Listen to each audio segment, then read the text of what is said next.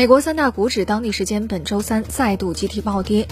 道指周三收跌近一千五百点，跌幅百分之五点八六；标普五百下跌一百四十点八五点，跌百分之四点八九；纳指下跌三百九十二点二零点，跌百分之四点七零。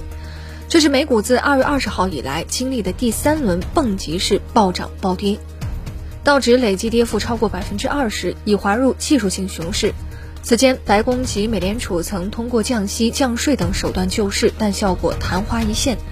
川普甚至连续两次用美国流感死亡人数做出诅咒式的喊话，试图挽救股市，同样也未收到良好效果。美国政府掩盖该国新冠疫情实情，在很大程度上增加了市场的恐慌情绪。美国目前确诊人数已经超过一千人，这是在美国严格控制检测规模的情况下被筛查出来的。有投资者预计，随着美国新冠肺炎疫情的发展，美股还会面临较大的波动。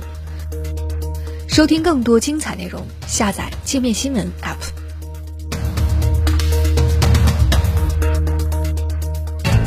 界面财经大事件，了解全球财经要闻，欢迎下载界面新闻 App，在音频频道收听更多精彩内容。